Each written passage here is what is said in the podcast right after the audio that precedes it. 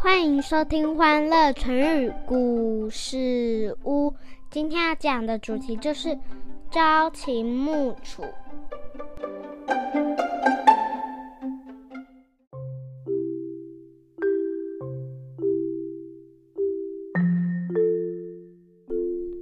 来来来，妈咪要开始说故事喽。在战国时期，有许多国家。其中最强大的国家有两个，一个是秦国，另一个是楚国。这两个国家为了抢夺资源、拓展土地，因此两国之间的战争不断。当时有一个叫关雾的小镇，这个小镇地处秦国与楚国的交界，地理位置十分重要，所以。秦国和楚国为了争夺这个地方，长年以来都各派大批军队在这里打仗。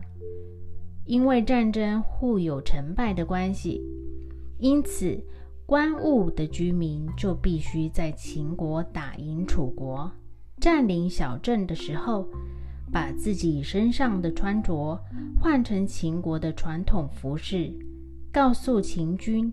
自己是秦国的子民，但是当楚国占领关务时，居民又要赶快改变服装，换上楚国的传统衣饰，变成楚国的百姓。只有这样，关务的居民才能在战争中活下去。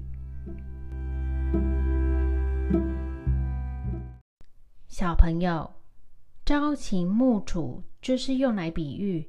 一个人做事反复无常，在古代，朝秦暮楚的原因是百姓为了生活，在秦国和楚国的夹缝中求生存的方法。而到了现在，这个成语的意思就变成做事不能三心二意、左右摇摆。那蕾蕾，你可以帮我们用朝秦暮楚造句吗？嗯，我想想，他一下子想要这个，一下子想要那个，朝秦暮楚，我都搞不清楚他要什么了。